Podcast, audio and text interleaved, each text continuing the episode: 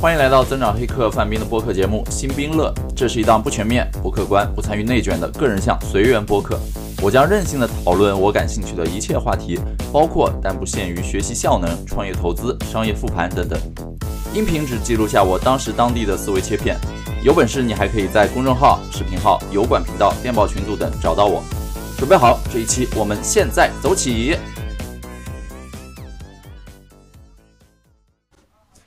好，今天我们的分享正式开始。今天来给大家讲《打造超人大脑》这本书的一些读后感。呃，这本书呢是之前讲过打造超人学习和打造超人思维，然后这本书是 X Date，也就是台湾的郑一婷，他的打造超人叉叉系列的三本书其中一本。那今天我作为第三本来讲这个书，但其实呢，这个书是他整个系里面出的最早的是第一本。我今天去重看这本书的时候，我就发现我的当时画的一些读书笔记是在三年之前标记的，也就是说，它其实三年前已经出了，我就读过了。那这次再给大家讲这本书呢，一方面是为了咱们这个三三个的分享体系的完整，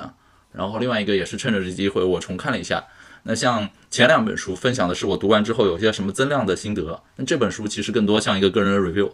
就是去看一下书里面经过这三年哪些东西我更加认可，哪些东西我。真正的实践下来，结合我自己的一些心得体会之后，我就觉得就觉得这个东西真的太有价值了，要跟大家分享。所以更多是一个自我回顾性质啊。那这本书它整个的模块是三大块，就是它是围绕着输入、输出、持续进化，它是这三大块来写作者 X Date 的心得。那我今天讲的时候，可能就不会按照这本书的体系结构，我可能是打散了，按照我自己觉得比较合适的逻辑结构来讲。那我会给大家讲分成这三块。第一大块叫做我自己亲测有效，或者说我非常认可的一些原则性原则纲领啊，我自己亲测有效的原则纲领，这是今天要讲的第一大块。然后第二大块叫做我自己亲测可用的一些输入的技巧，然后第三大块叫做我自己亲测可用的一些输出的技巧。我今天晚上分享就通过这三大块来做分享，然后我预估我希望分享时间在四十到六十分钟，这样就正好是一期视频或者播客的时间。那我们就正式开始。呃，第一点就是讲讲读完这本书之后，我自己亲测有效的书中的一些原则性纲领。呃，先讲第一个，就是关于兴趣的培养。那兴趣其实大家都知道是一个非常重要的事情啊。然后像 X e t 他在书里面就提到说，他非常推荐大家去学对工作有用的技能，啊，去学习对工作有用的技能，同时呢，去找一份自己热爱的工作。他不推荐多数人现在采取的策略是什么呢？就是去从事一份自己不喜欢的工作，然后用休闲时间去学习一些下一下课以后或者说一辈子不会用到的技能。这个是现在很多人可能真正的处境。如果你们听过这周某天周三还是周二中午做了一次随缘直播嘛，然后那次闲的没事儿就玩了一次连麦，连麦的过程中有个哥们儿呃连上来之后跟我聊了一些关于毕业之后怎么去求职的一些想法。那他当时说的就是他希望毕业之后去做自媒体。然后我问为什么要做自媒体，因为他说毕业之前实习阶段是在一家影视公司，然后那家影视公司不好混了，那毕业之后自然而然就找一个能衔接上有关系的公司，那就想到了自媒体。然后问着问着之后，我说你真的喜欢做自媒体吗？其实他好像也没那么喜欢，他真正喜欢什么呢？问到最后，他说他喜欢的是偏影视的比较前期的东西，比如说去做策划，比如说去以投资的视角去看项目，去孵化项目，这个是他喜欢的。所以你看，其实很多人在自己职业生涯选择的过程当中，他不是。靠着真正的兴趣，他是靠可能不那么严谨的一个逻辑的衔接，然后去找到了一份可能自己不是那么真正爱的、自己欺骗自己的工作。那在过做的过程中，可能你选错了赛道也好，或者说你就算选对了赛道，但你没那么喜欢，最后这份工作就让你做的不那么游刃有余，不那么得心应手。啊，这个就是一件很可惜的事儿。所以我还是觉得说，像 X 代的他的建议跟我的建议是一样的，就真的是你如果要找工作，如果特别是你是一个职业新人，刚开始看赛道固然很重要，但你看现在除了好像一些 Web 三啊什么这种以外，没有什么特别新的、特别好的朝阳行业。那在这个情况下，你要么就呃像这次像上次直播里有哥们儿说他他有个朋友就直接躺平，然后进了一个大厂，在大厂里比较轻松又可以有自己的时间学习，要么就是你真正找一个可能收入没这么高。或者说没那么 fancy 的，听起来很很牛逼、很屌的一个职业，但真的就是自己喜欢。然后在这个喜欢的过程中，你慢慢去打磨技能，你慢慢的就是提炼你自己个人的价值。我就是对于兴趣来说，它是你最好的老师嘛。就不管是输入输出来说，你只要有兴趣，这件事儿都能做得很好。这个是 Xdat，他通过这个兴趣引出了一个话题，然后我接着给你们讲。呃，围绕兴趣，我我个人的哪些实践建议呢？可以跟你们分享一个。呃，一个叫做你设法把你当下要做的事儿，不管这个事儿你是主动要做还是被动的不得不做，你设法把你这件事儿去跟你现有的兴趣结合。那我最近呃做在实践一个很有意思的案例，就是你们知道我我读书最近会重新开始读一些书，然后重新写读书笔记。那我的读书笔记呢，我这周新给个人设立的原则就是我的读书笔记，我希望它是能够长久陪伴我，然后五年十年之后我可以回看，我可以把书先读薄，然后再读厚。就是读书笔记作为我个人记忆或者对一本书回想的一个钩子，一个提纲挈领性的东西。那这个东西很重要。呃，我这周想就是我的读书笔记未来会分成三块来保存。第一块就是我会把它保存成一个原呃纯文本的笔记。呃，你们都知道我记笔记是喜欢用纯文本嘛。我把它保存成纯文本笔记之后呢，我会同步到我家的那个 NAS，就是外接存储器，它插了两块硬盘，做的是互相备份。那这样的话，我要做的就是日常我在 Flomo 或者我在本地的什么 Logseq 里写完一个笔记之后，我有一个日常备份的 routine，我把这个东西复制到我的 NAS 里，那这个就变成了永久的存储。它有两块硬盘嘛，一块坏了之后，另再买一块新的立即顶上，那我永远不会丢失这个我以往的电子版的笔记。这是一块备份。第二块的备份呢，就是我会做一个物理版的备份，也就是把笔记打印出来。那这件事儿其实就跟我兴趣结合了。你们知道我做了啥吗？就是我很喜欢一个卡牌游戏叫游戏王。游戏王不是会收集很多卡牌之后，特别稀有的卡牌会存起来嘛？会存到一个叫卡牌本子里。我把游戏王的那个玩法用在了笔记里，啊，然后我做了一件什么事儿呢？就是我把我的读书笔记稍微精华提炼了一下，不会那种大片大段的原文引用，就把它转述成你自己的语言。你一看你自己的语言，你就知道那本书讲了啥。然后呢，把它用喵喵机，嘿嘿，就是前两天直播说我最近买了一个喵喵机，其实它就是一个热敏纸打印机。用这个微型打印机把一些东西打印出来之后呢，打出来就变成一个个小纸条。这个其实是给中学生做那个错题本用的嘛。那你们看，我用喵喵机打印出来这些读书笔记之后，我就把它放到了我专门配的一个游戏王的集卡册里。这样的话就是很像是你的读书心得，就是你收到了一张很罕贵的游戏王卡，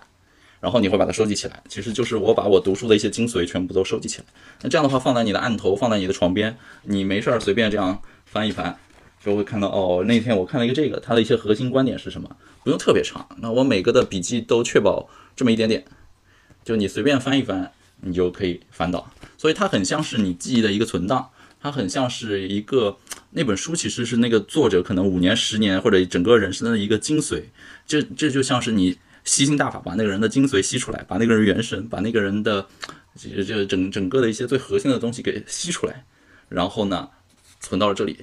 所以这个这件事儿其实跟我喜欢游戏王是完全可以结合在一起的，啊，然后他把做笔记这个看似有点枯燥的事儿呢，变成了收集，然后你随着有一个物理的存档在在那边摆着，你就没事儿会视觉上有个视觉锤会提醒自己没事儿去翻一翻，然后你会很有成就感，因为你如果存在一个比如说 Evernote 笔记里，你可能有几十本书的读书笔记，你可能有几篇几千篇的笔记。但是你没感觉，你不知道自己真的学了这么多，而且你不会去回看，不会去重复。那有了这样一个物理的东西之后呢，你就觉得，哎，好像是怎么说？这个它随着它越来越厚，随着它内容越来越多，你就知道这些东西都已经被我刻到脑子里了。这个就是我脑子里有过的东西，这个就是我正在生长的神经元。所以这个就是我基于兴趣跟我的游戏王卡结合做的一个小尝试啊，这个是最新想到的。好，那下一个跟兴趣有关的点是什么呢？就是。如何找到真实的兴趣？那如何找到真实的兴趣？我觉得是这样，就是我们是应该设法更多的跟这个世界去发生交互，对这个世界去做工，去多做输出，而不是说做输入性质的事儿。比如说你躺平，比如说你宅着，比如说疫情在家里我就看点脑残剧，像我老婆一样啊，像我就在做输出的事情。那输出的话，对世界做工包括什么呢？包括像你投资。哎，投资其实是参与整个市场、整个行情的波动起伏，去融入整个的这个市场大潮的一种行为。比如说你去创业，啊，硬生生的找到一个市场的需求点，然后撕开一个口子，去成为这个市场上的一个玩家。或者说你搞一些私人项目，你做一点什么业余的开发之类的，你搞点事情，这个就是更多的跟世界发生交互做工。那在这个过程中，你会越来越的聚集资源，以及聚集很多人会朝你聚集，那他们会给你很多的正反馈。让你对原本可能即便是原本你刚开始做的觉得很枯燥，但是随着正反馈越来越多，你会发现你做的越来越好，越来越多正反馈，它就变成你的兴趣。那举个例子，比如说这两天你们在那个呃，如果关注我的社交网络的话，知道我做了一个新的小工具、小服务叫 Web 三 Q，呃，不知道的话可以去那个 web 三 q 点 net 那个网站去看一下。呃，它本身就是对 web 三的一些呃海量资讯，每天可能提取一千多个推友的优质的发言，然后用 AI 算一算，算出哪些是最精华的，然后推送出来。那我做这个小工具，其实最早是我自己需要。然后通过最早自己需要写了一个工具之后，你发现它可以用在我呃，我给几家公司做咨询嘛，就可以做放在咨询客户那边，给咨询客户提供一些 insights，帮助他们找到一些创新的点啊，或者说找到一些好的项目。然后呢，这个东西这两天我把它给小小的产品化，变成一个雏形放出来之后呢，我发现诶，有些大佬，有些我之前很崇拜的一些大佬都在用啊，因为我有一个报名表嘛，他们留下的一些信息我都看到某某资本的谁谁谁，什么某某某大公司什么什么部的哪个哪个总监都在用。啊，包括今天那个，呃，上次那个戴宇森，就是我之前发了一个什么三十三个给我启发的人之一，啊，写读书笔记写的很好的那个真格基金戴宇森，今天下午还跟我聊，就他也加入了，然后也在看这个东西，所以就是，呃，大佬在看，然后呢，我做这个东西，其实你自己也可以去做找项目嘛，所以又有一个赚钱的预期，再加上我做了一个免费版是用来交朋友的，所以认识了很多好朋友，然后未来可能再提炼出最好的版本做一个收费版，又有赚钱预期。所以你看，就是最早出于工作、出于个人需要做的一个东西，然后我通过个对世界做工，就是把它变成了一个可以商业化，通过代码的杠杆把它变成一个可以商业化，目前只是一个产品化的工具，向世人提供。这样的话，收集很多正反馈，帮助我迭代，帮助我把这个东西做好，然后对于这个世界有更多价值，这个世界也会回馈给我更多正反馈。这其实就是让我对这件事儿越来越有兴趣。本身很懒散，本身在想这个我自己用就好了，我要不要做出来？结果做着做着之后，哎，发现大家都很喜欢它。那这个让我对于这件事儿本身的意义、价值还有兴趣是越发的增强了。所以说，总的来说就是刚才说我们如何对一件事儿产生兴趣呢？就是你第一，你把原本没那么有兴趣的东西跟你真实的兴趣相结合；第二，你逼着自己也好，或者说主动的去对世界做工，多去做输出性质的东西，而不是做输入性质的东西。然后还有就是哦，然后接下来第三点就是跟兴趣有关的，你要去设法触发心流。心流这个理论其实应该大家都听过。然后呢，我也不会详细的讲心流是啥，但核心就是怎么样能触发心流呢？啊，你在心流当中，你会觉得时间流得很慢，你会觉得很爽。那要触发心流有三个条件，第一个条件就是你的技能程度要跟你的问题相匹配，就这件事儿不能够太难，太难度太高，以至于你无法挑战它。第二个就是你要设立比较明确而具体的目标，不能是太过模糊。比如说啊，我今天今天要学车，你可以把它具体成我今天要学会怎么倒桩还是怎么样啊？我要过科目二。啊，然后第三个形成心流小点条件就是你要去主动的寻求反馈，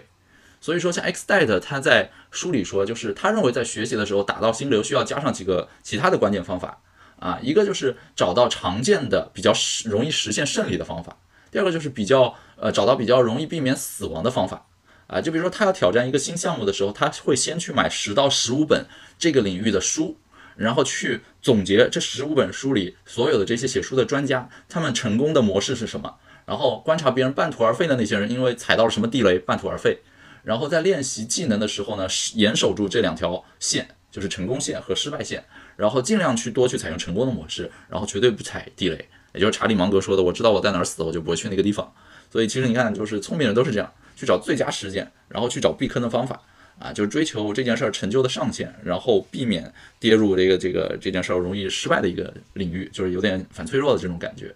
所以总的说来，就是啊，形成心流，然后跟刚刚说的结合你的兴趣以及跟对世界做工，这个就是我觉得亲测有效的原则纲领。第一点跟兴趣有关，这是第一点，好吧？然后亲测有效原则纲领的第二点是什么呢？就是怎么样去战胜拖延。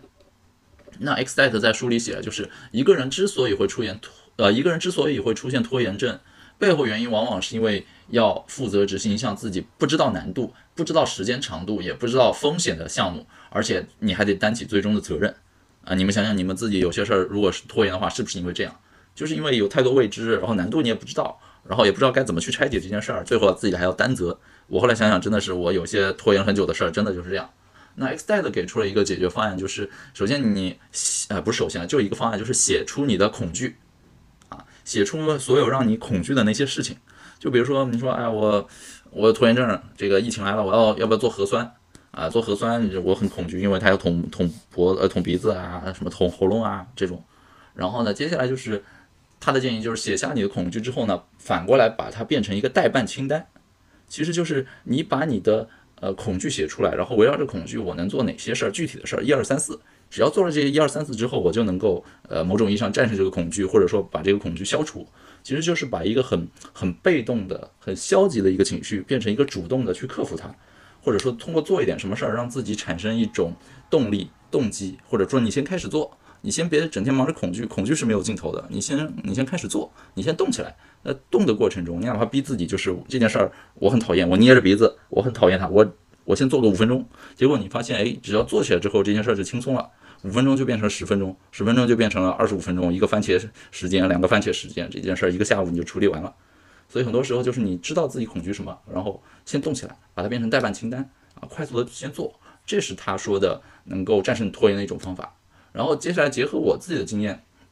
我觉得还有什么能战胜拖延呢？呃，一个很有效的点就是靠外部监督。那像现在我正在给你们直播做《Excel》这本书的一个讲解嘛。那这件事儿，这个讲解其实我今天下午大概两点、两点多、两三点钟就发出了这个直播的预告。其实我在发直播预告之前，我还没有去回看这本书，我只是有这个计划。我只是觉得这个书三本，第三本不讲，我心里很难受。我的 To Do List 里永远有这本书的一个清单。啊，但是呢，其实也拖了好几天。那今天反正正好趁着疫情，又是周末宅在家，啊，与其这个时间打游戏，不如做点有意义的事儿。所以我就提前发出了一个今天的这个直播预告。发完之后，下午的大概四点钟，呃，三点到四点，我就开始去呃准备提纲。我把那个书又重新快速的看了一遍，然后把之前的一些高亮全部都提炼出来，然后按照晚上直播的思路重新做了一个整理，就是我现在给你们讲的这个提纲。对，所以就是外部监督很重要。我提前声明我要直播，我把这个都发出去了，一堆人都已经在预告下面都报名了。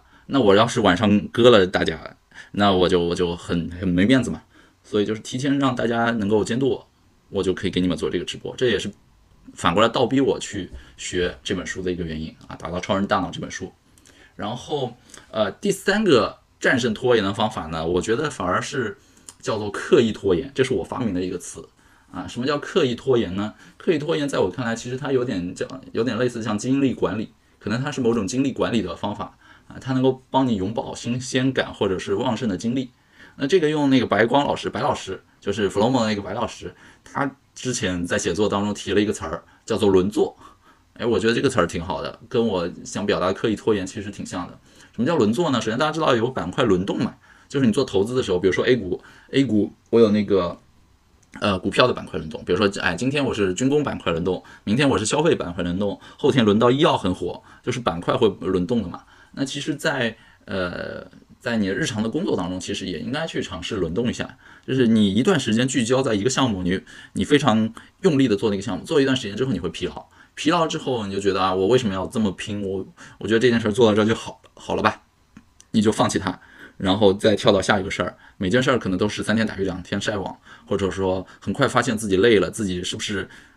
不适合这件事儿，就开始自我怀疑，就最终放弃。那其实我现在发现，就是刻意拖延或者说轮做的一个好处呢，就是你不需要逼自己在短期内一下子把整件事做完，你只要确保说自己在一个相对长的周期里，比如说能同时，或者说能够呃一个挨个的挨次序的把每个事儿轮轮流做一遍。举个例子。我之前看书的时候，我会给自己，比如说买到一本很值得看的认真图的那种比较厚大部头，需要慢慢咀嚼、逻辑性很强的书的时候，我会逼自己，比如说我要在一周之内或者两周之内看完这本书。那倒推下来就是每天看一个章节，一个章节可能三四十页，然后密密麻麻的字。一旦这一周里哪天我因为各种原因比较忙，或者说有事儿出门懈怠了，少了那一天，那我可能就觉得，哎呀，反正已经拖延了，那我再拖延一下，我就不用在一周之内看完，我改两周吧。然后可能光看前面三四章就已经花了一周时间，后来一看后面书还有一半，根本就来不及按照原来计划看完，我就草草收尾。前面人点看，后面就马虎一点，快速看完，然后在豆瓣上标记一下，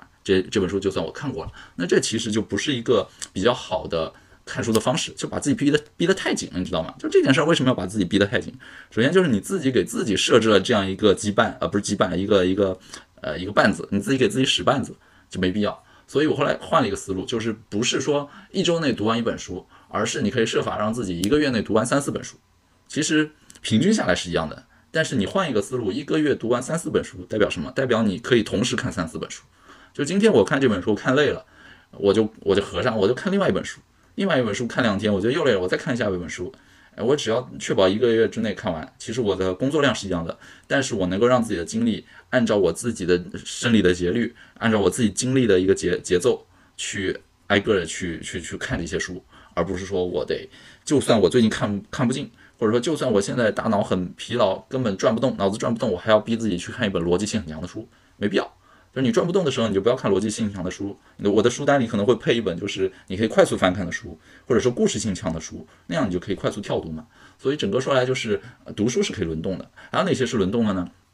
做事儿就也可以轮动。比如说像我最近同时在跑几个项目，除了我客户的项目之外，我现在做输出，我不是得有写公众号啊，什么码字啊、剪视频啊、出播客什么，这个就是输出这块儿是一段时间内可能会密集做的事儿。像我最近可能因为疫情，连续发了两三期的播客啊、视频，做了挺多的输出，密度比较高。然后呢，中间隔了一两天，可能就是累了休息一下之后，我会开始做 Web 三的研究，可以看各种项目啊，跟人聊啊，然后找一些人做访谈之类的。Web 三研究累了之后，过一段时间我再去做一些 A 股啊什么的量化策略的那个量化代码，写量化代码啊。然后累了之后，哎，我还可以再去做 Web 三 Q，把 Web 三 Q 那个项目再做一做。做累了，我再来今天给你们做做直播，然后剪个视频。周末玩一玩，就是我在几个项目之间轮换着做，啊，确保自己不要在哪个精力哪个里面花太多精力，让自己的整个精力、兴趣全部都消耗，全部都透支，以至于再也不做这个事儿。那这这里面有一个很重要的点，就是你得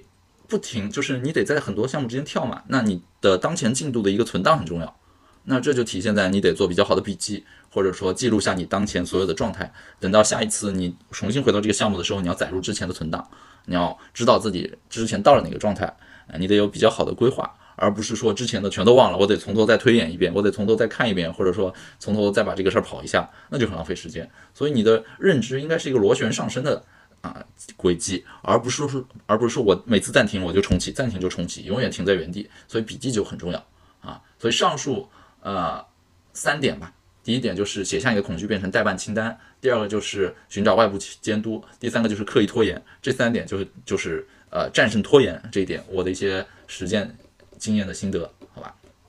然后接下来是亲测有效的原则纲领的呃第三小块，第三小块其实 X 代的它的语言是什么呢？他说的是一般人做决策是基于稳定世界的推理，就是这个世界不存在大的动乱啊，就这么稳定，就是那么平缓的运行。但是在一个不确定的世界里，采用风险决策啊，才是保持永葆幸运的一个方式啊。这句话用那个反脆弱，其实就是反脆弱理论，就是你要知道这个世界不是一马平川，不是就是这样往前慢慢推进的，一定是有各种黑天鹅、各种乱七八糟事儿，所以你就要常准备好反脆弱，然后永远使用啊。这个杠铃策略来保证你能够在平稳的世界里收益相对还 OK，但一旦发生大的变化、起伏、动乱的话，你能有更大的收益，而不是说你的所有的这些都被一下子抹消掉啊。这个是反脆弱那本书，回头大家可以去找来好好看啊。如果有兴趣，我可以讲一下。所以呢，Xed 他在书里提到一个点，就是他会永远选选择走社会相对代价比较高的那个选项。就是遇到一个问题，绝大多数人可能想法就是我怎么样去，要么基于之前的路径依赖找到一个解决方案，要么找一个比较简简单的方法。但是 Xdet 他在遇到问题的时候，嗯，就是如果说这件事儿走社会相对代价比较高的那个选项，能把这件事儿比较漂亮做了啊，那他就会去这样去做啊。他在书里举了一个例子，就是他有一次带团队，好像是在日本还是在哪在哪里，反正就是出差，然后突然遇到了地震还是暴雨啊，反正就是自然天灾。那有一些。他跟他们随行的一些人，以及其他一些机场里看到的游客，那些人最后就是不知道该怎么办嘛，嗯，感觉出现了天灾，就一直在那等，等等看机场会不会有什么公告，然后给怎么补偿吧。但 X 代的他们就是马上看到这个天气不对，飞机很有可能无法飞之后，第一时间花比较高的代价，就是包了整个团队人，直接在机场旁边酒店先把房间预定下来了。他做完这件事儿之后的大概十分钟，啊，机场就广播了，说对不起，今晚飞机不能飞了。然后呢，请大家安排，我们会给你一些东西。但是呢，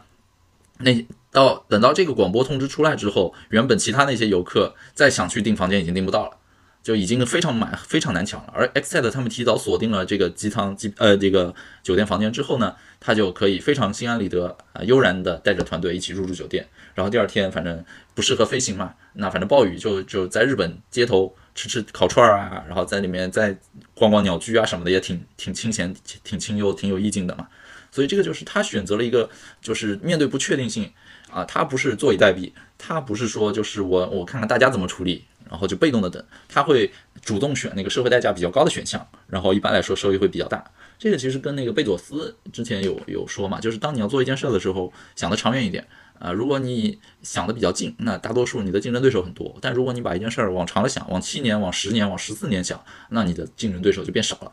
所以就尽可能去啊，左晖就是链家那个左晖，之前写书里还提了嘛，就是他会倾向于走难而正确的道路，对，难而正确的道路，就一条路如果对，但是呢有可能很难，那你究竟选择简单还是选择正确？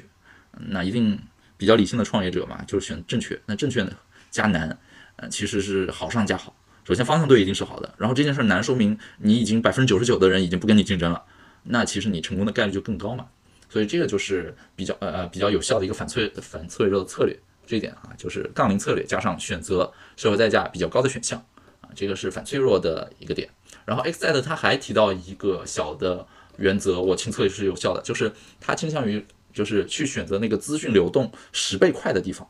就是关于一个领域，如果这个领域的新知，这个领域的新知识啊，资讯比较快，那去选那样的地方。举个例子，比如说以前互联网行业啊，就是几年前的互联网行业，其实是一个朝朝阳行业，朝气蓬勃啊，信息量也很大，也很爆炸，资讯流动就很快。那那个时候，如果你在比较传统的国企啊，或者什么一个炼钢厂啊，或者在一个什么什么制药工厂之类，就是速度会相对比较慢一点的，你成长就没那么快。那个时候，如果你在互联网行业，你成长就很很快嘛。这个就是资讯流动快。像今天的话，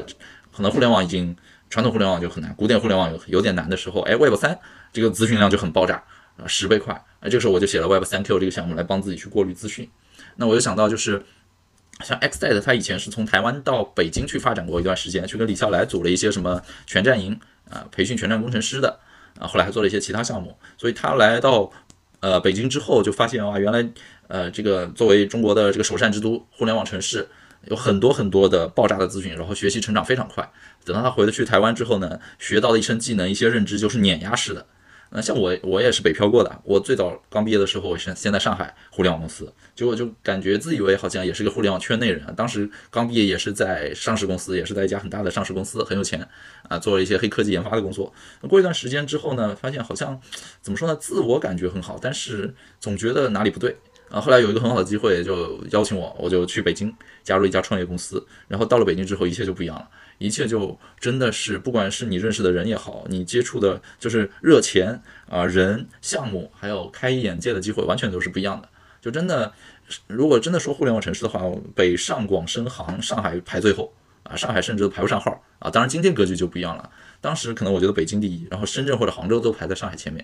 那我在北京那个时候，因为也做创业项目，然后也写了增长黑客嘛，所以就是因为那本书年底也上了很多北京的论坛啊、大会啊，做了很多演讲啊，什么什么之类的，啊，就通过那些呢，就真的是你通过文字，也就是书的杠杆，再加上媒体或者说行业大会的杠杆，再加上认识很多资本大佬之后，那些人背后有资本的大佬，呃，资本的杠杆，就多个杠杆的叠加，一下子让我的不管是赚钱速度也好，还是眼界也好，还是职业技能，就得到了非常大的提升。所以那个时候对我来说，北京就是一个相对上海，呃，互联网的资讯流速是一个十倍快的地方。那今天如果你还是在一个小城市，或者说你在正在考虑犹豫啊，你有条件，你正在犹豫要不要去大城市。但凡你有条件，我是鼓励你去大城市去看一看的。那如果你回到小城市，你的资讯速度一定会变慢，那就得自己提高信息素养，得去通过信息各种各样的信息源啊，各种渠道去增加自己获取信息的能力啊，这个是很重要的，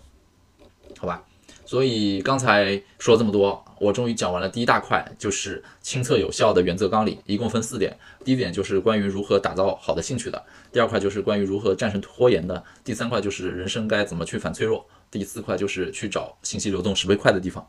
这个就是啊亲测有效的原则纲领这一趴。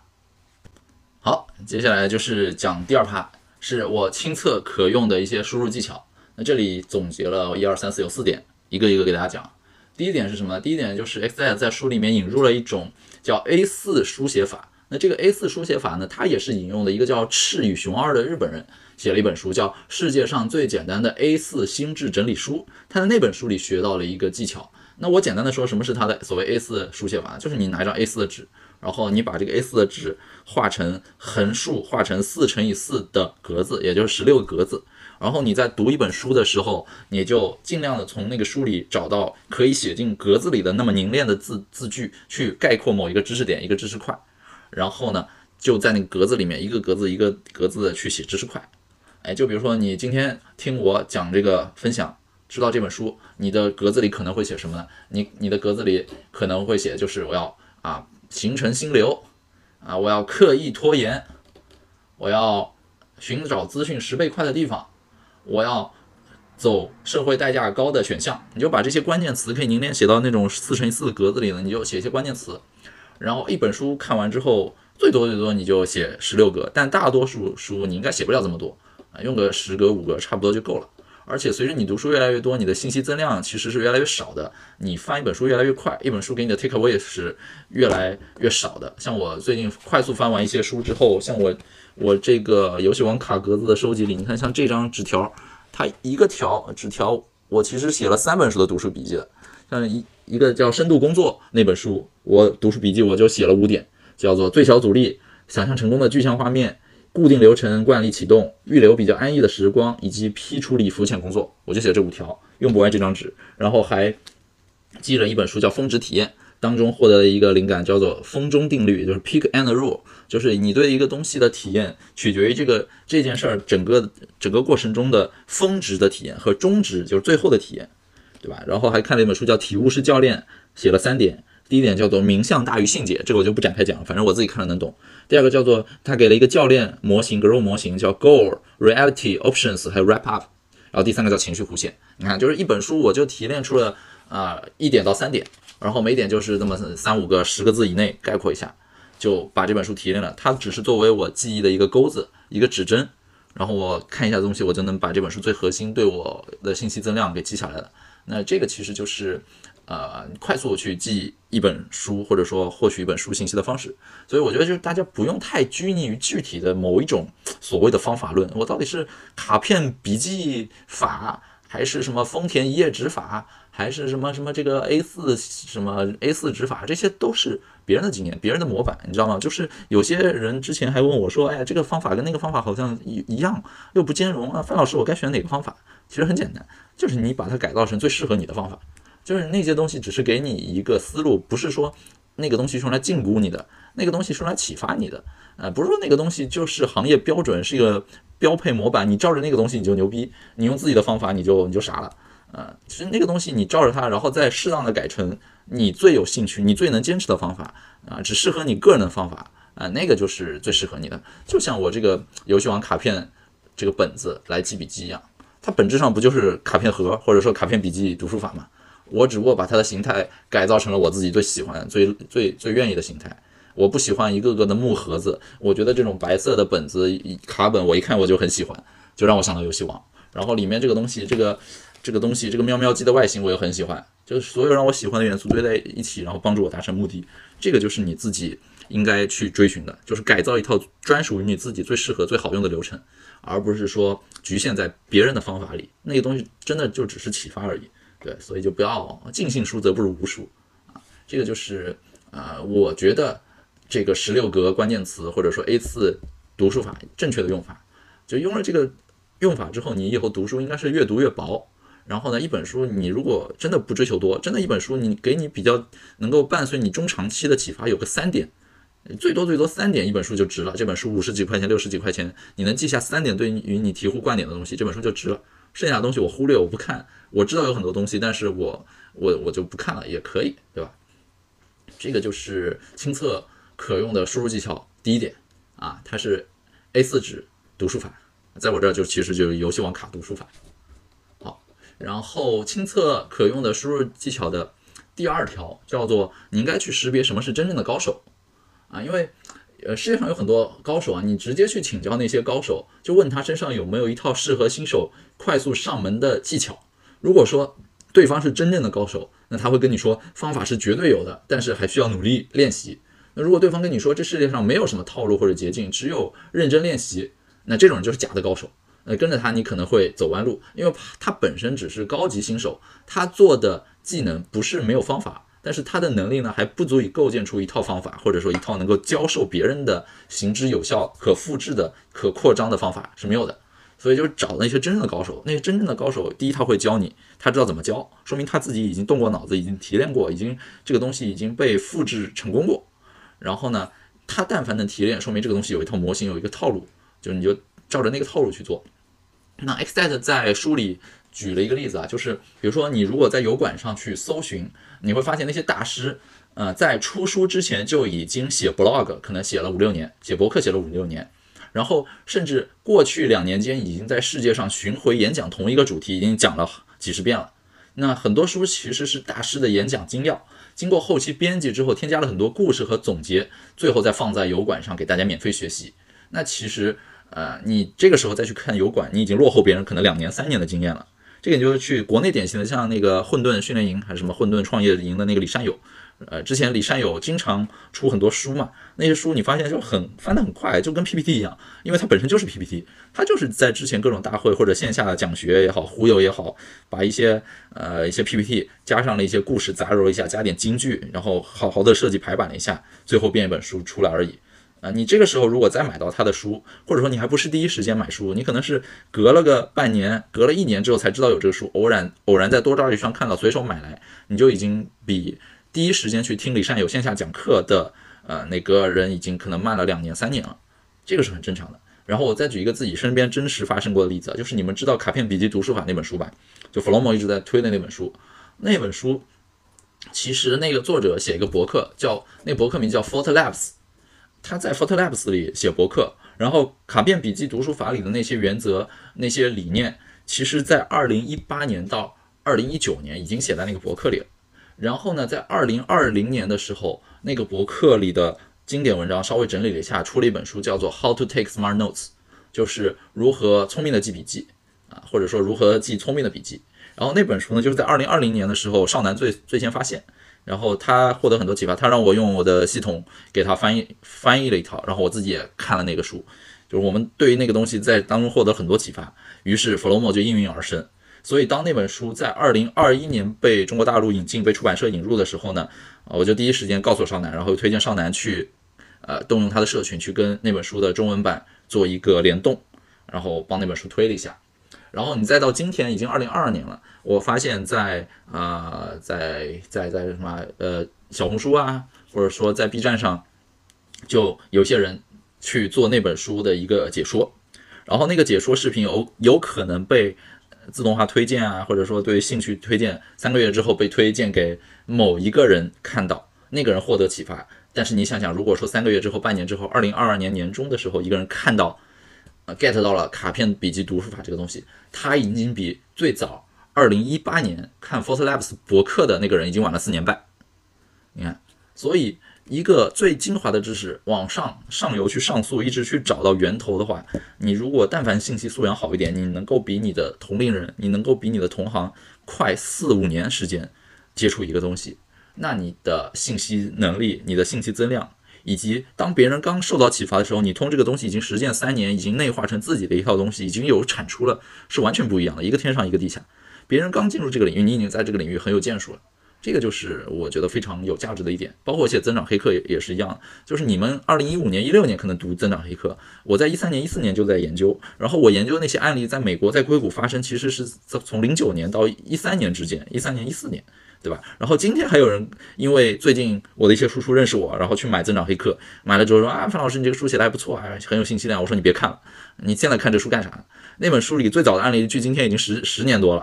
啊那本书距今天出版也都五六年了。你在一个互联网行业大潮已经已经退潮，已经互联网没有没有优势，没有新的切入的姿势，没有新的红利的阶段，你看一个互联网东西很激动，你想干嘛？你需要在今天跳进这个行业来做增长黑客吗？大可不必。所以，就是信息素养这件事儿真的很重要，不是每个人都很聪明的去识别、鉴定信息。很多人，大多数人是随波逐流，就是受呃自动化推荐、受算法影响，偶尔推给一个东西，哎，我觉得好，我就去学。但其实真正主动去学习、去吸收的人，已经比你领先了五年。对，这个就是为什么我基本上不开各种算法推荐，我在电脑上都是用插件去屏蔽推荐。我在手机上都是一直点不感兴趣，不感兴趣，不感兴趣，别再给我推了，或者主动屏蔽一些东西的。哦，包括在极客上花钱买，在极客在知乎是花钱买屏蔽关键词功能的，就太降智了，你知道吗？好，这是亲测可用的输入技巧的第二小条，叫识别真的高手。然后第三个点叫做学习金字塔，这什么意思呢？就是美国学者有个叫艾德加戴尔的人，最早提出了学习金字塔模型或者这个理论。他他的这个理论说，在学习两个星期之后呢，通过阅读，最早你如果通过阅读学一个东西，通过阅读能够记得的东西只占百分之十，然后你通过听讲能记的比例是百分之二十。如果说你通过图片能记住的比例是百分之三十，通过影像展览示范现场观摩能够记得百分之五十。然后通过参加讨论、提问、发言，能够记得百分之七十；通过做报告、教学、模拟实验啊，实际操作，你能够记得百分之九十。这其实就是我们通过更多的感官、更多的维度、更多的刺激的自己神经的方法去接触一个东西的话，你能够更好的学到一个东西。因为用到感官肯定是越多，吸收效果越好嘛。像听啊、看啊或者示范展示，你用到的是两种感觉器官，就是眼睛和耳朵。如果是小组讨论，你用到的感觉器官是眼睛、耳朵、嘴巴；如果说是实操演练，你用到的是眼睛、耳朵、嘴巴、身体四个感官。所以你用到的感官越多，其实知识在你脑海里的留存率会越高。这也是我为什么今天给你们做直播分享。就是之前看过一直跟我来的朋友知道，我不带货，我不是真的在这儿挂一个东西来，天天做直播来卖货，骗骗钱买游戏卡。就是核心还是。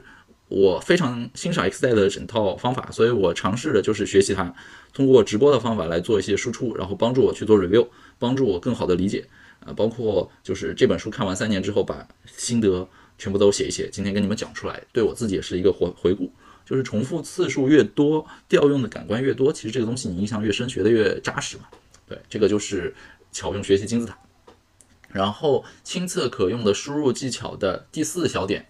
就是 X d a t 在书里提到说，打电玩的时候会分泌大量的内啡肽，然后有助于降低痛苦。他是打电玩，打完之后他再去写书，有助于降低他写写书的痛苦。那大脑也会把写书视作是一个游戏里的挑战关卡，而非攀登一座高山。然后这样他就会每天有冲动想去挑战新的关卡啊关卡。对。就是这这句话，我当时画了线，到今天我还是很认同的。包括我今天还真的尝试了一下。其实，在二零一五年我写《增长黑客》的时候，跟他有很类似的经历。就是我那个时候因为也在创业嘛，白天在创业公司，然后晚上也是在北京什么合租房里写书，啊，也搞得很晚。呃，这么晚，这么精神疲惫，搞了一天之后，你怎么还有脑力来写书呢？我当时就是打游戏。然后我当时就开始打那个暴雪的风暴英雄，然后我当时还带了一个 PSP 去，然后去玩一些 PSP 的游戏。我发现就是你玩了一些特定的动作类游戏，需要要求你反应很灵敏的动作类游戏，比如说 MOBA 类的游戏动手指，比如说 PSP 上的一些洛克人这种横版过关要求敏捷闯关的游戏的时候，呃，玩玩个大概十到十五分钟，然后再去写书或者去看书，你思维会变得特别敏捷。就是当时我自己有一个这样模糊的感受，然后我自己试了几次，真的是这样，我就一直在用。我也我当时也没研究过这有什么神经认知学上的基础啊，有什么科学之类的，什么内啡肽的分泌啊，大脑刺激啊，我没研究过。但是我今天去复盘了一下，看了那本书之后，我就知道说，哦，原来这是有科学依据的。包括我今天为了做这个东西啊，我把我 PSP 又拿出来了，然后把我当年玩的那个洛克人又试着打了两关。然后我发现打完之后，我真的去找了一本要读的书看，看的贼快，真的是这样，就大脑被调动起来了。因为我玩的是洛克人嘛，去玩当时是玩的那个反乱猎人那一版。然后我现在也不给自己加太多麻烦了，就是我不会从头玩了，我继承我当时的存档，我我当时练成了最强的洛克人，所有的装备都有啊。我当时其实用的是瓦瓦，反正说说具体你们不知道，我用的反乱猎人里的瓦瓦，然后最牛的装备。然后最最最大的就反正所有的我已经练到顶了，所以我再去打闯那关的时候非常轻松，几个按键 BOSS 就被我干倒了。但在整个过程中，你躲子弹啊、跳跃啊、攀攀建筑啊什么的，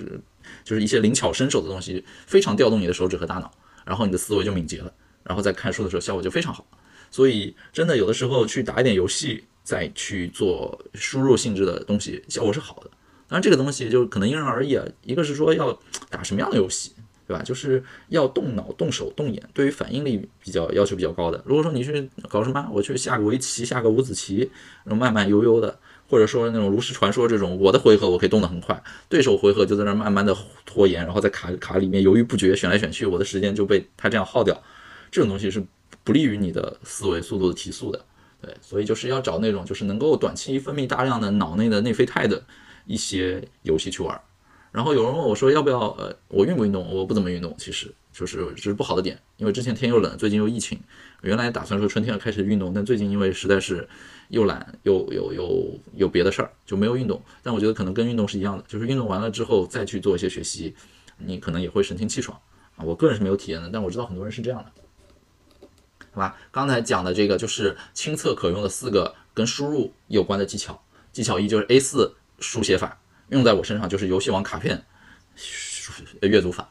第二个经验叫做去识别真正的高手，然后追根溯源，找到信息的最上游，找到那个最早产生信息的地方，然后啊提升你的信息素养。第三点就是去运用学习金字塔理论，尽可能调动更多的感官，去多维度、多视角、更多重复的去学一个东西。啊，第四个小点就是去啊打电玩或者说去运动，找到分泌脑内内啡肽的方法，帮助你加速思维，然后帮助你更好的看书写作。所以上面就是亲测可用的四个输入技巧。好，下面讲第三趴，就是亲测有效的一些输出技巧。总共我总结了三点，我们来看看啊。第一点，X Dad 在书里面说，就是他引用海明威的一个名句，海明威说：“喝了再写，醒了再改。”啊，原句是 “Write drunk, edit sober”，那其实就是写边分离的一个原则。就是用这个方法呢，呃，之前就 X Dad 采访过，呃，不是采访，就是认识了一个。呃，中国大陆的一个公众号的一个大 V，一个写手，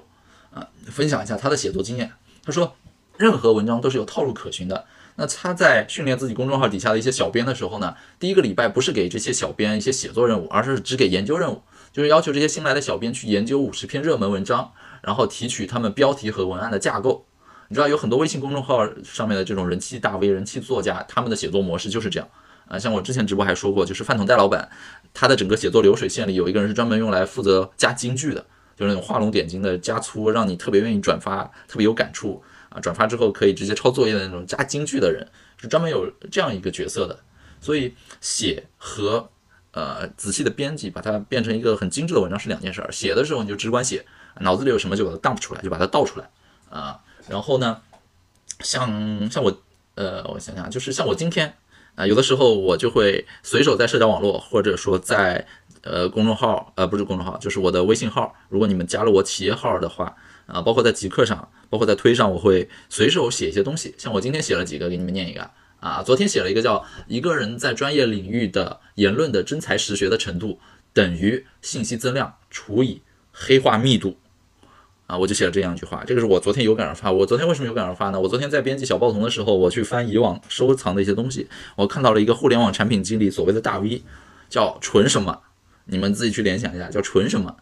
然后这个哥们儿之前做过一些什么旅游产品啊之类的，我去看了一下我之前收藏他的一些产品的评论的一些句子，我今天在看，都他妈是什么屎！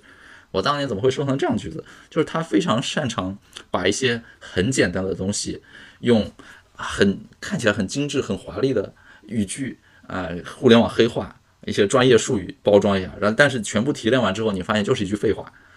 就是一个常识性的东西，你还要给我写的这么精致，还写的洋洋洒洒，我能三五个字概括的，他给我写两段话出来，然后然后这哥们儿就是在行业里就不受人待见啊，去了什么公司跳来跳去，就是反正纯纯什么我就 你在玩梗是吧？纯金纯铜纯镍啊，我也我也不知道是谁，反正就是纯什么啊，咱也不提名字，对吧？所以。就是一个人在专业领域的言论真才实学等于信息增量除以黑化密度，这是我昨天写的。然后我今天又在社交网络上发了一个，挺多人点赞，就是效率博主不会告诉你，他们保持效率的终极诀窍是至今仍然单身。然后当年意图做大做强啊，闪电式增长、规模化扩张的那些创业者，如今追求做小而美、不融资、自我造血的另一个秘密就是，他们已经结婚成家了。就是我今天在社交网络上发了这样的一些东西，就有的时候真的是灵感一来，或者说看到一些东西触发了一些感悟，然后把它提炼写了一下。有的时候真的是随手写，但我现在知道就是零存整取，没事儿你零散的写一些东西，写完之后呢，等到呃我现在有个流程，就是月底的时候，或者说每个季度结束，我会整理一下这个 Q 我的一些零散的思考，然后把很多差不多近似的零散思考拼装组合，加一点柔顺剂，加一点顺滑语句之后，把它变成是一个比较完整的思考输出出来。我接下来打算这么做，所以就这最近写在社交网络里，除了除了一些引流的，除了一些产品的介绍以外，剩下一些思维的金句那些东西，就真的不是写了就算了，写了就算了，就变成别人的别人社交网络的资产。我在我在极客上写完就变成极客的资产了，跟我有啥关系？但是我写完之后我会每月整理一下，这样的话就变成了是我自己的东西。那类似的理论其实就是你用 Flomo 或者去写小报童，就 Flomo 的团队又做了一个新的收费服务叫小报童嘛。本质上是一样的，就是你平时零散着写，有有有灵感就写，大量的写，不追求写的多么的华丽词藻啊，多么的优美动人，但是你完全可以用最精炼、最极致，或者说自己最简练、最能够懂的语句，把你的观点快速写下来，然后回头就是你哪怕先写给自己，或者写给像像我小报童叫什么阅兵式，呃，就是在在里面愿意花钱买你的人，基本上都是都是自己人，你写的草一点。写的像草稿一点无所谓，他们认这个东西，只要是有营养、有加入自己思考的。但回头如果写公众号，那真的就是不知道谁能看见，真的就是之前不认识我的人，那你自己肯定得写好一点嘛，因为面对陌生人，给人第一印象，你得有点思考啊，有点深度，有点价值。所以就是攒一波之后去写公公众号，对吧？所以就是像 Flomo 小报童都是零存整取的一种写法。然后我现在还给自己跟自己和解了，就是我不会为了赶 deadline 去写作，就像。之前如果你们订我的 newsletter 的话，以前是什么逼自己每周二下午要写一个 newsletter，后来写着写着之后发现每周一次写 newsletter 要保证它在信息量密度和速度之间平衡是很难的。后来我后来就就就跟大家说嘛，这个东西可能一个月写一次吧，就跟自己和解了。好像最近的一期已经一个多月没写了，但我也和解了，因为订我 newsletter 都是比较死忠的一帮人。那我在其他社交网络、在其他直播平台、在其他的播客平台发的东西，他们都看着，我一直在输出。所以我觉得就是 newsletter 不写，只要你一直在各种地方追踪我的话，你也知道我不是懈怠，一直在做东西出来，所以就不会强行逼着自己非得在某个 deadline 去写什么。我现在唯一会告诉自己一定要在某个 deadline 写完的东西，就是广告商的广告。他们跟我定好了几月几号那天要发一个广告，那就在那天之前编辑好，给他确认五五打款，第二天推送，只有这个。剩下我公众号也不会定时，我的什么播客那些东西都不会承诺说每周一期，每周几期，完全就是。按照我自己节奏来，就不要不要硬逼自己，就是反正也没有商业化，也没跟大家收钱，不要硬逼自己去把这件事儿做到让自己想吐，不要强行逼自己输出，不敢 deadline，而是尽可能一个东西一个思维的碎片之后，你多去加工打磨它，把一个原石打磨成钻石，更多去返工去优化去积攒素材，然后零存零存整取，涓涓小流，最后喷薄而出，我觉得是比较追求这样的状态啊。好。所以刚才是亲测可用的输出技巧的第一点，就是喝了再写，醒了再改，啊，就是零存整取，对于信息的这个零存整取。然后亲测可用的第二个输出技巧，那 X d e t 他说了一点，就是如果可以的话，他会对于他想学习的技能，整个跑一次叫 onboarding 的流程，就是新手上路快速上路的一个流程。他觉得这个方法太稳太重要了。什么意思呢？就是他学习一个东西之前，他会想说，我对这件事儿有什么疑问？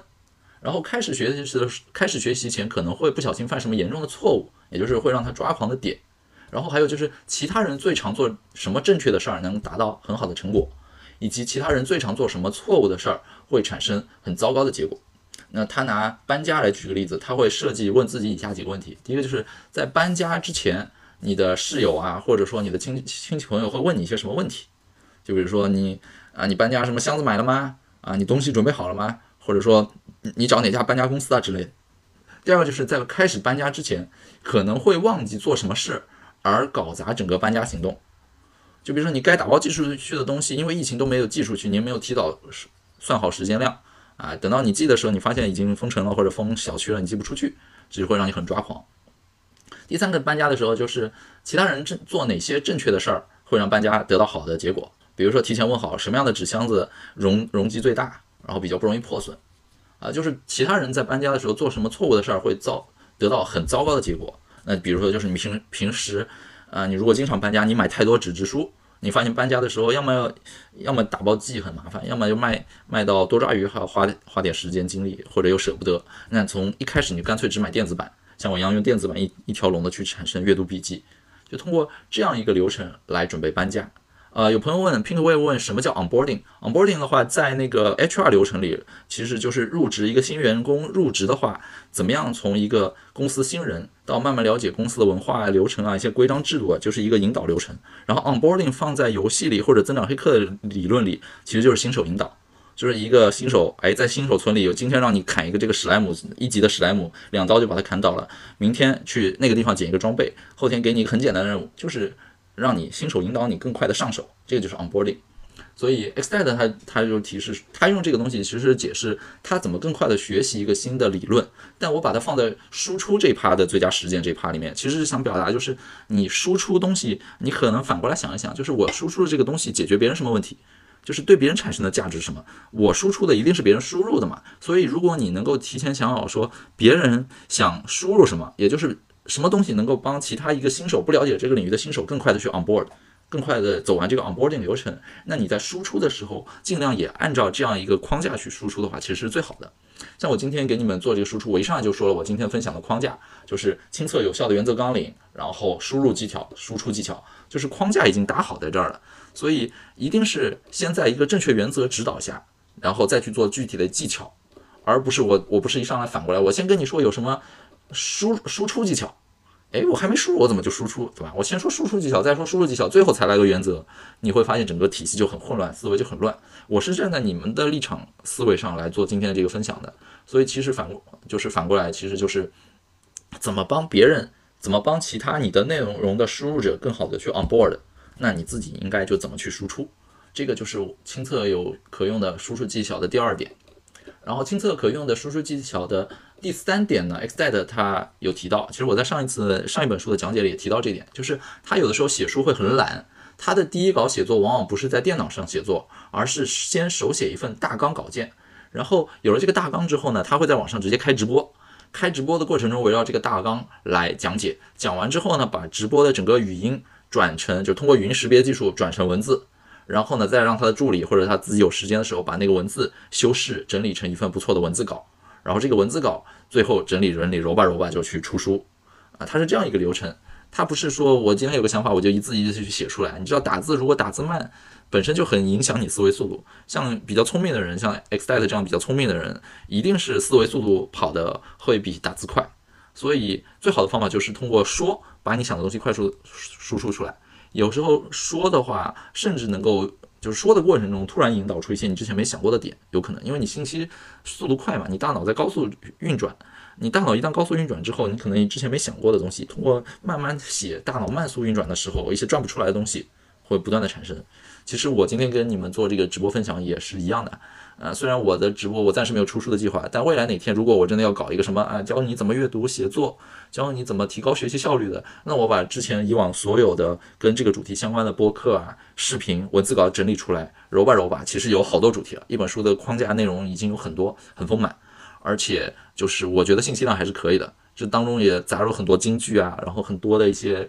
啊实实在在的可以引经据典的一些认知学的原理之类的，包括很多数据都是有的。所以就是 Xset 他说通过说通过直播来作为第一版写作，这点我是认可的。我一直在做，只不过我没有出书而已。这个就是今天想跟你们分享的关于啊如何输出的第三个技巧，也是最后一个技巧，也是今天讲的最后一点啊。再讲一下就是亲测可用的输出技巧三点。第一点就是写边分离啊，零存整取，喝了再写，醒了再改。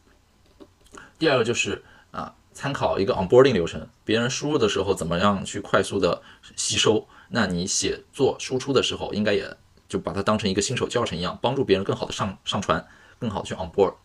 第三点就是通过呃直播啊，通过解说的方式来做快速的信息量大的输出，然后日后把它整理成文字稿，通过手动整理再做一份就是文字版的输出。